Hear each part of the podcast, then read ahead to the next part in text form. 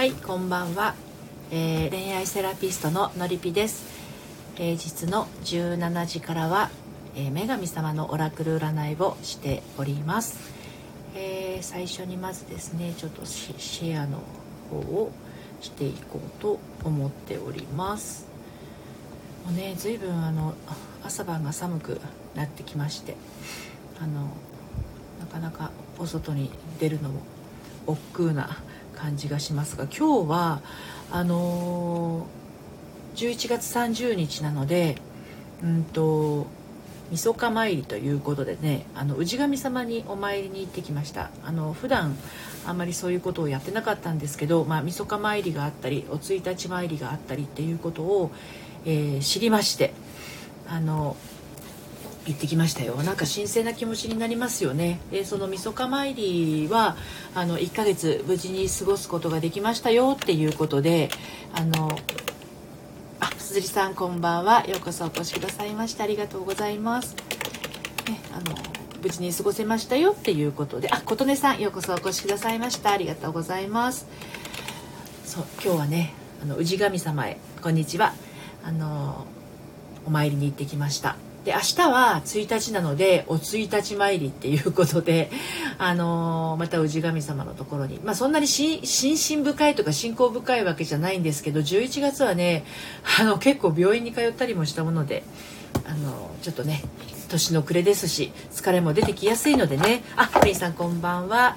ねあのー、心を整えて体を整えて1年を締めくくりたいと思って今日は氏神様にお参りに行きました。コリンさんこんにちは。で、えーと、今日はですねあの女神様のオラクル占いももちろんやるんですけれど先週ちらっとお話ししておりましたちょっと別なものもやってみたいなっていうことであのイエス・ノー的な質問のある方はですね恋に聞く魔法の杖プチっていう本がねここにあるのでそちらをね引いてみようかなと思います。これはね結構前に藤原紀香さんが「恋に効く魔法の杖」っていうのをあのたまに本なんですけどね。何ページあるのかなこれ全部で。えっとあページ数が書いてないんだ。結構分厚い本なんですよ。分厚い本なんですけどこうパラパラパラっとめくってパッと開いたところが今日のメッセージっていうようなあのまあ占いの本なんですけれどもね。これもオラクルブックになります。でカードはこう切ってあのどのカードってやりますけど心に効く魔法の杖っていうのは加賀見隆二さんがね監修してるんですけれどパラパラパラとページをめくって適当なところでパッと開いたところが答えになるんです。イエスとかノーとか知りたい時ですね。はい。結構面白いんですよ。パーッとこう例えば明日はあの私にとってえー、楽しい一日になるでしょうかみたいなことを考えながらパラパラパラパッストップ。開くして開くと夕日がこう語っています。あの人のこともう少し調べてみればヒントが。って言って、まあ、夕日のメッセージなんですね。であの人のこともう少しでもう少し調べてみればヒントがっていうことなんですけど私の場合ちょっと今あの心に置いて、えー、このオラクルブックに聞いたのは今ちょっとねオンラインサロンを作ろうと思っているのであの恋愛に悩んでる人婚活に悩んでる人のサロンを作ろうと思っているのであのそのことですよね。あの人のこともう少し調べてみればヒントがっていうのは婚活に悩んでいる人のことをもう少し調べてみたらリサーチしたらっていうことなのかなっていうのが分かるわけなんですよ。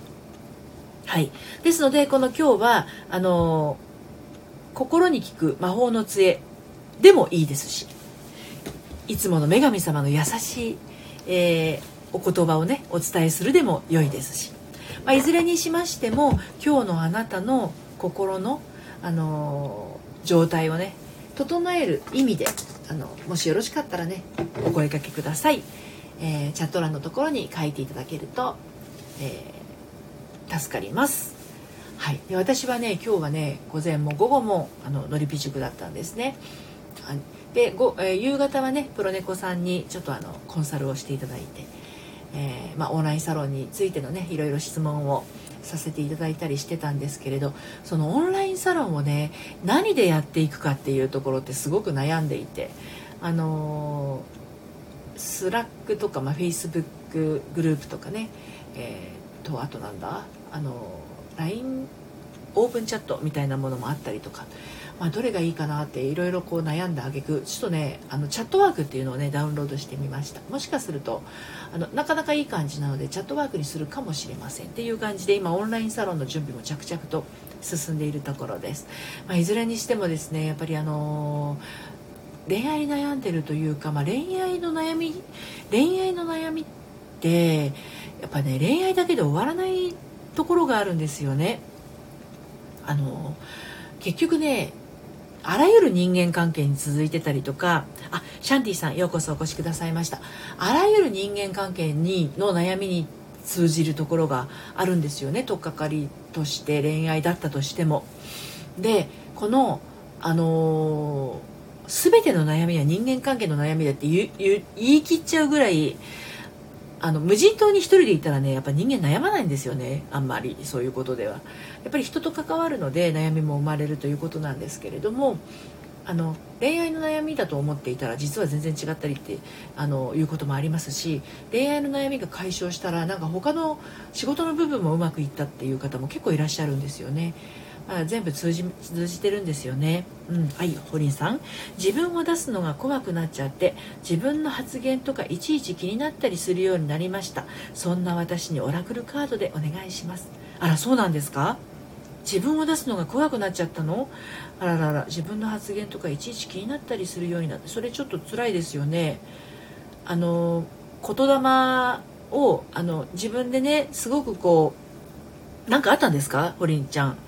あのなんか言われちゃったりしたとかそういうことがあったのかな？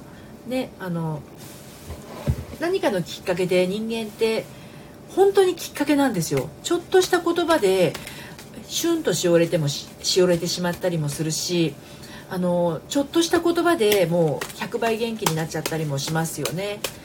ですのでじゃあねオラクルの声聞いてみましょうね。ねなんかこう自分を出すのが怖いっていうのは縮こまってしまいますからね。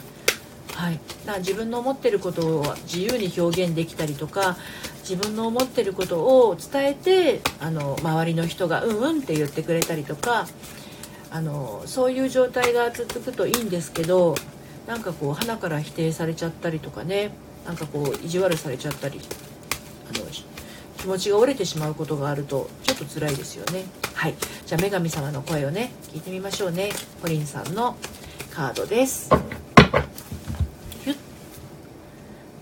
かな。おホリンさん。違うカードだよ。よかったですね。バタフライこれ私初めて引くかもしれません。バタフライメイドゥン。バタフライメイドゥンさんです。えっ、ー、とねバタフライっていうぐらいのことだけあってあのブルーの薄いブルーのカードなんですけれどもあの蝶々がたくさん飛んでます。そして、えー、このバタフライ、えー、メイドゥンさんの手の両手のひらの上にもですね蝶々が乗ってます。で背中にもねこのバタフライメイディメイ言いにくい。メイデュンさんの背中にも大きな綺麗なブルーのですねちょっとグラデーションがかかってますね。黄色からブルーにかけてのあの羽がついてます。はい。ホリーさんブロックされたんですけどそれだけなら良かったんですけどその後もいろいろあってブロックしてきた人の周りの人とかねどうしてしたらいいのかとか。なるほどなるほど。ともこさんこんばんはいつもありがとうございます。こんにちは。ブロックっていうのはあれ？あのツイッターとかそういうことかな？フェイスブックとか？かしら？うんうん、その後もその後もいろいろあってブロックしてきた人の周りの人とかね。ああなるほど。まああのちょっとメッセージをね先にお読みしましょうね。まああの部分は後で言います。はい、えー、バタフライメイデュンさん変容です。変容。まさにぴったりかも。ね。変わるに要はの容量のようですね。あなたは急速に変化しています。その変化は祝福をもたらします。はい。あスタイフなんですか？疲れる。お願いしえスタイフってブロックできるんですか？その機能を私は知らないぞ。ブロックってありましたっけ？新しい機能ができたってこと？嘘！本当に？それはそれは。あ本当！どうもありがとうございます。あとちょっと見てみます。ねあのじゃあバタフライメイデンさんのメッセージをねおあのお読みしますね。変化が訪れる時にはこれからの自分はどうなるのだろうと不安になるのは自然なことです。自然の周期として誕生死復活があることをあなたに分かってもらいたいのです。あなたが望む新しいものを手に入れたいと思ったら古いものを手放さなければなりません。この変化を恐れずにお祝いしましょう。ボロボロになった古いものに感謝してください。あなたが学んだ全てのことを優しく抱きしめてそして手放すのです。あなたに与えられた新しい贈り物をワクワクした気持ちで受け取ってください。すると新鮮な驚きで楽しい気分になります。というのがバタフライメイドゥンさんからの、えー、お言葉になります。何かあって思うようなね文言がありましたでしょうかね。そしてカードの意味をお伝えしていきますね。新しいものが訪れている時期なので結末を心配しないこと。この変化はあなたの願いが届いた結果起きている。古いものを手放す。この変化はあなたにとって最良であり心配は不要である。あハゲッチさんこんばんは。めちゃくちゃ力強いメッセージじゃないですかホリンさん。ねあのー、ちょっとねホリンさんにバタフライメイドゥンさんについてのこの女神様についてのねお話も今日はあの追加でお伝えしておきたいと思うんですがバタフライメイドゥンさんはですねアメリカアメリカ原住民のホビ族のスピリットカチナとして作物が豊かに育つように農作あごめんなさい豊作を見守っている女神様です。でこの春の女神様は成長や喜びを妨げるような閉鎖された状況から私たちを救い出してくれます。もし八方塞がりの状況にいるならばバタフライメイドに助けを求めましょう。また人生の節目や羽ばたきたい時にも導いてくれますということですね。ハゲチさんお邪魔しますね。どうぞどうぞ。あのお時間ごゆっくりあのありましたらごゆっくりしててください。今オラクルカードをねあの引いております。何か悩み事や迷い事がありましたらチャット欄のところにお仕事のこととかね恋愛のことなど書いていただければカードの方引かせていただいております。はい。まああの、今までね、あの、そういったブロックなどされたことが、あの、なかったかなと、あのいうことなんですけれども速攻助けて言いました。ありがとうございます。あなるほどなるほど。いいですよね。すごいです。うんあのこの方がおっしゃっているように変化がね訪れてるんだと思うんですよ。でねブロックってされたら確かに悲しいことだと思います。特にあの自分が何かしたかわからないという状態でブロックっていうのはねあのちょっと傷ついちゃうところもあるかと思うんですけれども、まあ、つまりはですね相手の方から逆にあのこうこちら側を手放してくれたんだというふうに解釈をするとねあのありがたいことだなと。自分から嫌だ嫌だと思っている人につきまとわれて切るに切れないでいる状況っていうのもなかなか辛い。あののりぴ塾にはそういう方いらっしゃいますけれどもあの自分は切りたいのに切れなくて悩んでいる方もいらっしゃるんですね。で離れていく人がいる場合はですねそれはあのまさに変容の時でねうん、卒業の時なんだと思います。ですのであのちょっとチクッとした心はもちろん感じると思いますのでああチクッとしたなっていう風な思いはちゃんと受け止めるんですけれどその先ですよね。本当にその人とこれからも関わっていきたかったかどうかっていうところを堀井さん自身がちょっと感じてみるとあ別にこの人と関わっていかなくてもいいかなっていうようなあの気持ちがもし芽生えたらねそれは逆に相手の方からのそういったアクションによってねあの無駄が減るって言ったらあれですけどあの逆に新しい出会いがその分スペースに入ってくるタイミングなんじゃないかなというふうに感じます。はい、で周りの方とのやり取りですけれどもその方はその方周りの方は周りの方というふうな考え方をしていかないとなかなかねしんどいと思うんですよこれからスタイフに限らずね。うん。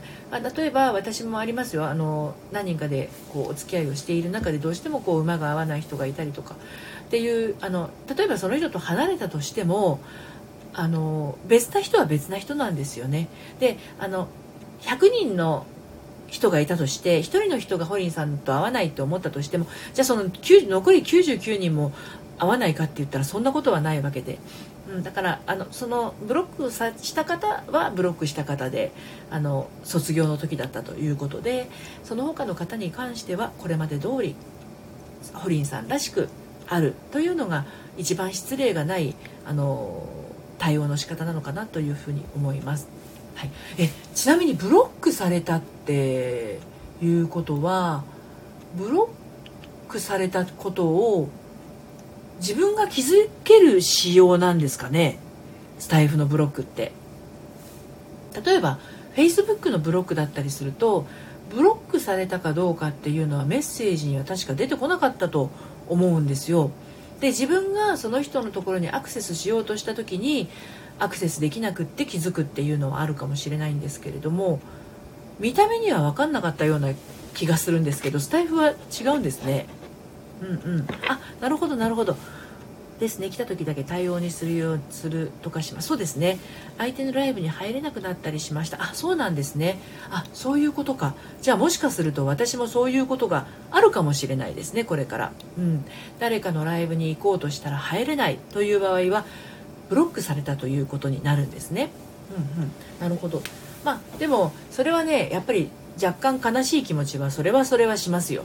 あブロックされちゃったんだっていうふうにね、うん、寂しい気持ちはあると思います。うん、だけどあの自分が何かしたのかどうかっていうよりかはあこの人とはそこそこまでのご縁だったんだなっていうことで、ね、あブロックされてますって出る。なかなかシビアなんですね。なるほどなるほど。うんうん。まあでもまあ意図があって意味があって相手の方もブロックはされてるんでしょうけれど。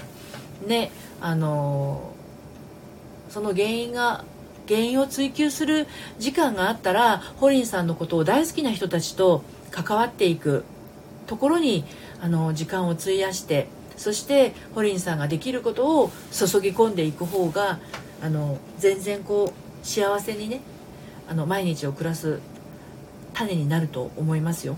うん、まあ私まだそのブロック機能があることを今知ったのであはいすごいいいお返事あの今知った状態なので もし行ってみて入れなかったらめちゃくちゃへこんでるかもしれないけどまあでも秒で忘れるかもしれないですね。あなんだそうなんだみたいな感じで。でやっぱりねここほら私も結構好きなこと喋ってるじゃないですか。言いたいことをねベラベラベラベラあのスタンド FM を始める時に私が思ったのは偽りなく行こうっていうのが一つすごくあったんですよね。偽りなく喋ろう。というのはもうラジオってあのダダ漏れなんですよ。人間性が。怖いことに。全部出ちゃうんですよね。だからどんなに取り繕ったりしてもこれ無理だなと思って無駄な抵抗はやめました。なのでこのありのままの状態で来て来てくださる方それこそホリンさんとかあのー、ねとも子さん。いつも来てくださる方ね。鈴井さんもねもう一回来てくださいましたよね。琴音さんも何度か来ていただいてると思うんですけどそういう方を大事にしていくっていうのがねあの大事なんじゃないかなと思います。はい。私も偽りなく行こうと思ってます。最高です。その偽りなくあソウルさんこんばんは。偽りなくやっていってそして来てくださる方が本物ですから気取ってたりとか相手に寄せた状態で来てもらってたってあの自分全然嬉しくないじゃないですか。ソルさんこんばんは、うん、でやっぱ自分の喜び自分が喜びで満たされていないとあの人のことまでこう回らないんですよね人間って。余裕がなくなっちゃうから、まあ、何しろ自分が一番なんだろうよく言うよくあるのが自分をご機嫌にするとかね。あの自分が満たされているとかあるじゃないですか、ま、本当それはその通りで自分が満たされてたりとか自分がご機嫌でいない自分が不機嫌の時に人の機嫌なんかもう知ったことじゃない。自分のことで手一杯になっちゃうからね、うん、そういう意味ではやっぱり自分が気持ちよく配信ができる状態。でその気分気持ちよく配信ができているところに来てくださっている方も気分良くなっていただけるっていうのがねあのベストなんじゃないかなと思うんですよ。勝手な言い分としてはね。だそういう意味でよくその恋愛に悩んでる私恋愛セラピストなので婚活に悩んでいる方なんかはね本当に婚活の相手に寄せすぎちゃってね相手に気に入られるようにしようとしすぎて自分の気持ちが置き去りになってしまって悩んでるっていう方は非常に多いんですよ。うんだからあの相手に寄せる前に自分がどう感じてるのか自分が本当に楽しいんだろうかっていうところに立ち返ってもらうとありがち？あの堀ンさんありがちですか？そう。あの そうするとさそのそうするとさとか言ってそういう状態でじゃあ結婚したとして幸せかっていう話なんですよね。うん、自分を全部相手にこう任せた状態で相手がご機嫌になることだけを中心に考えて結婚したとしてさあ果たしてあなたは幸せですかってこと。でもねこれが恐ろしいことにそういう状態で何十年も来てる人はそれが当たり前になっちゃってるから意外と苦もなくやってたりするんですよ。そしてあの自由気ままにやっている人のことをあのなんであの人あんななのっていうふうに思っちゃったりする、ね、自分がもう我慢が当たり前になっちゃってるからね。でその我慢が当たり前になっちゃってる人にとっては自分のありのままを出して自然な状態になるっていうことはむしろ自分にとってはやりにくい行動なので居心地が悪いんですよだから自分をありのままに出すことが辛い、うん、そういうなんだろう不自然な不具合が 起きちゃうんですよね。うん、堀さんですよね。なので今はマッチングアプリで踏ん張って自分で行こうと思ってます。あ、堀さんもマッチングアプリされてるんですね。なるほど。萩市さん小声でありがとうございます。はい。そうそうそうそう。うん、でそのマッチングアプリもねやっぱりね向いてる人と向いてない人が本当にはっきりありますのであのー、マッチングアプリでくたびれちゃう人は本当に向いてないからねやめた方がいい。そう。そうなんですよ。だからその辺りもあのそうえーと、1月からやろうと思ってるオンラインサロン「のりぴの隠れ家」ね、正しい正しい恋愛の悩み方 ではあの密で密にね、世間は密はダメですけどそのオンラインサロンでは密にその人の悩みに本当に集中してあのサロン内でねあの解決して皆さんがどんどん幸せになっていけるようなサロンを作ろうと思ってるんですよね。うん。マッチングアプリがさっぱりな時はですね、やっぱり自分の中にある、ハートありがとうございます。ポツッとハートをどうも。ありがとうございます。自分の中にね、まずね、迷いがすごくあるんだと思うんですよ。うん。私は私でいいのかなみたいな迷いがある状態であのアプリをね開くとねめっちゃめめいるめめいってしまうんですよ。うん、なるほど。そう。私は私でいい。私は私でいい。私は私でいいという状態から私は私がいいっていう状態になったらね最強なんですよ。うん。この人に気に入られようとかっていう感覚がどんどん後ろにね飛んでいく感覚。あ弥生さんこんばんは。そう。私で私はいい私は私がいいっていう状態は最強です。まだまだあの私でいいのかな。本当にあのよくねその婚活アプリとかでお付き合いが進んでね変な話プロポーズされたりお付き合いしてくださいって言われた時に「え私でいいんですか?」みたいなことをねマジで返しちゃう人がいたりするでそうするとその言葉は弥生さんこんばんはめちゃくちゃ相手に失礼な言葉なんですよ、まあ、公式サイトのコラムでも書いてますけど「私でいいの?」っていう言葉は相手にとってはめちゃくちゃこう失礼な言葉になっちゃうのでそういった言葉が出るうちはアプリはおすすめしないですね。うん。はいよいさんまだ間に合うようでしたら来月への一番。OK です。そうですね。明日から11月12月ですもんね。じゃあ弥生さんのね12月のカード引いてみましょう。はい。なんですよホリンさん。なのでまあ自分私が私で大丈夫っていうふうに思えた人は本当に最強です。はい。なのであのどうぞどうぞ今ねちょっとねブロックっていうそういったネガティブな気持ちになってしまっているのもすごくよくわかります。私も私もへこむと思いますよ。そういうのをねもしされていたらね。うん。だからあのそこから立ち直るにはまず自分を一つ受け入れるということとあの卒業のタイミングをちゃんとこうね自分で感覚として感じるということですね。はい。弥生さんの12月に向けての1枚を今ね引きます。堀井さんありがとうございます。いえこちらこそありがとうございます。いつもね。はい。えーと弥生さん弾きました。耳のあのね髪の毛が長い金髪の女神様です。ティモテの CM 知ってます？シャンプーの。ティモテティモテっていうあのあのティモテに出てくるような最近見ないですけどね。あのあの CM に出てくるようなブロンドのねあの女性がねお膝にまた子供を抱っこしてるのかな。はい。あのね子供って言ってもね小学校2年生ぐらいの子供かなをお膝に置いてますね。でお背中には蝶々蝶々よりももうちょっとしっかりした羽があの2つブルーの羽がついているダマーラさんというですね女神様です。先週どなたかでこのカードは引きましたね。えっと、ガイリング・チルドレンというあの大きなメッセージがありまして子供たちを導くというあの大きなメッセージがあります。であなたは子供たちを助け話を聞き癒すことに長けています。その力を子供たちを助けるために使いましょう。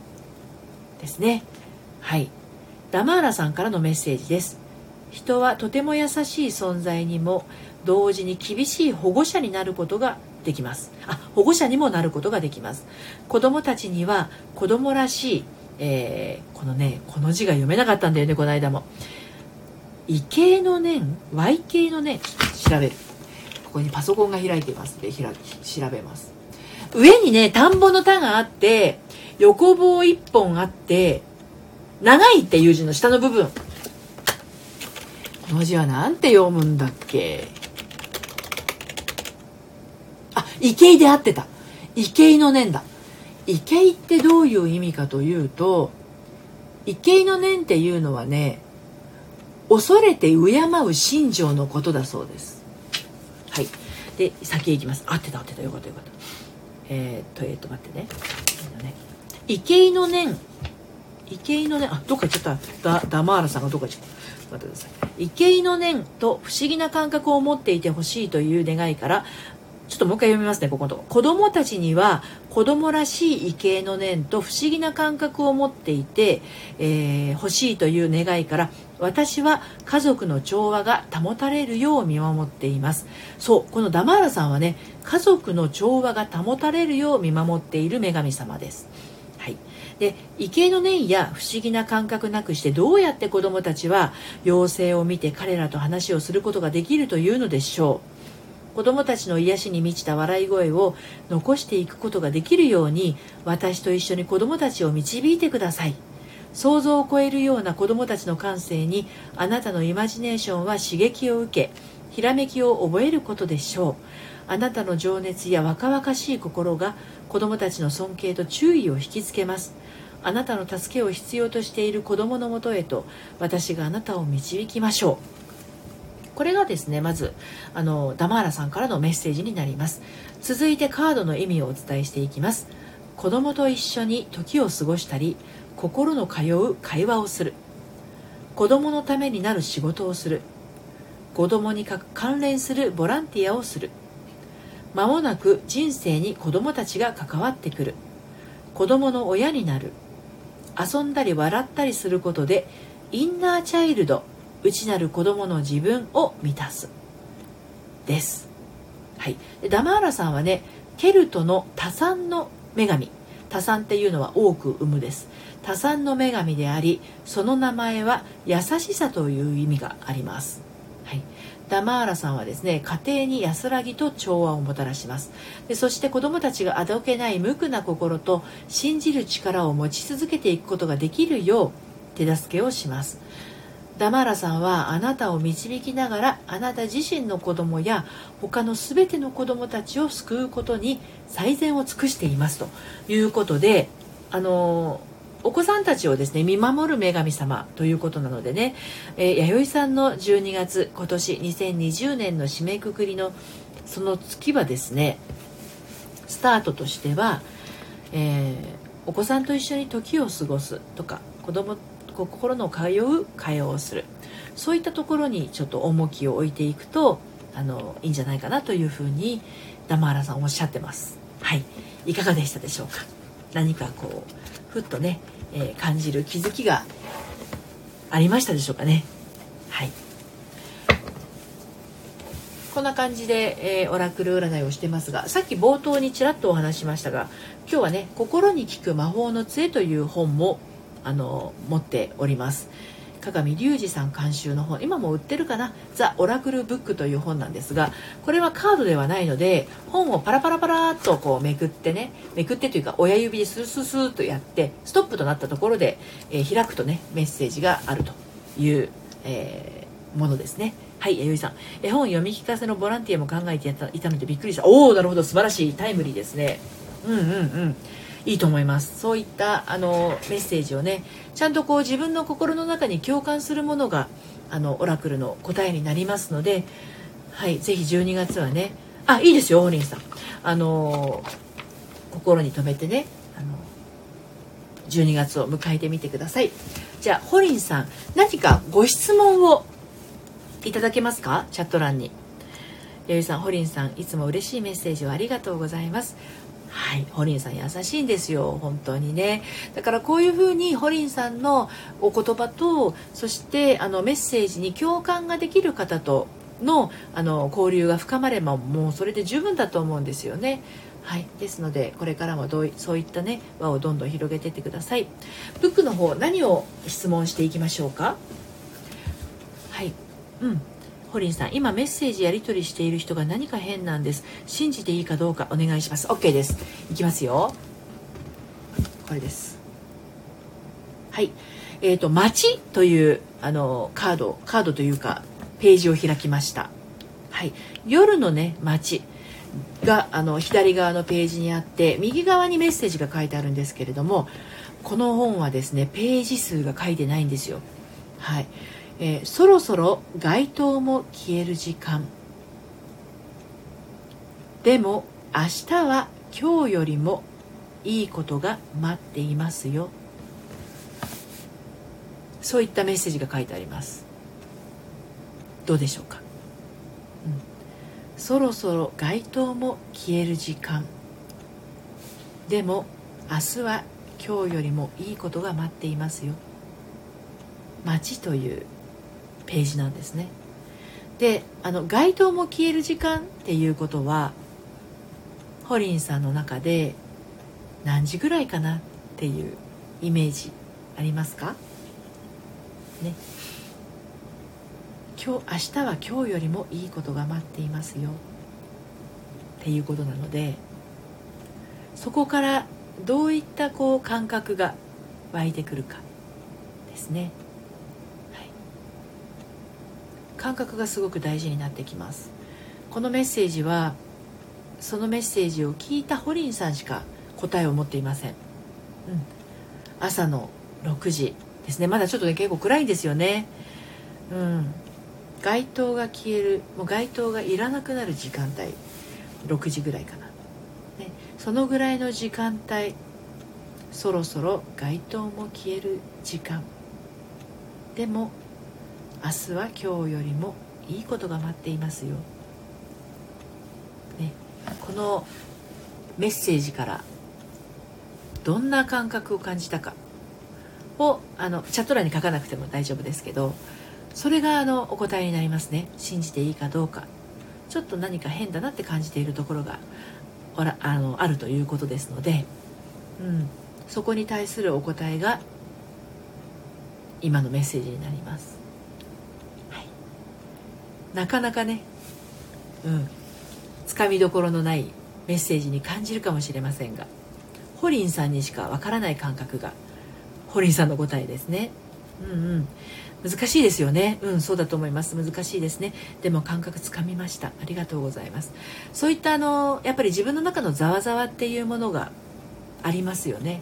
人とのやり取りっていうのは。まあざわざわが生まれる人と穏やかな気持ちになれる人とあると思うんですよであなんか違うなっていう感覚が信じていいかどうかっていう方にベクトルが触れた時に温かい気持ちになっていくのか冷たい気持ちになっていくのかっていうのも大事ですし、まあ、今さっき言ったようにざわざわするかとかあのあったかほほかほかするかとかいろいろねありますよね。まあ、でもこのカードをのメッセージを聞かれた時にどんな感覚が湧いたかで明日は今日よりもっといいことがありますよというところからどんな感覚？街灯がそろそろ消える頃どんな感覚？っていうところがねお答えになっていくんじゃないかなと思います。はい、ということで今日もあっという間にね35分経ってしまいました。あのまた明日もね、えー、この5時から30分間、えー、オラクル占いしていきますので、まあ、女神様のカードでも大丈夫ですしこの「心に効く魔法の杖」の本の方でも大丈夫ですので、えー、と何か聞いてみたいことがありましたら遊びにいらしてください今日もあのお付き合いいただきましてこの夕方のお忙しい時間どうもありがとうございましたはいそれではあ、エリさん、今日もありがとうございました。いや、堀さんこ、こちらこそ、今日もありがとうございました。いつもお越しいただいて、とても嬉しいです。感謝しております。はい、それではまた明日、えー、17時から始めたいと思いますので、今日も残り6時間、ちょっと、えー、穏やかな夜を迎えられますように。はい、それではまたさようなら。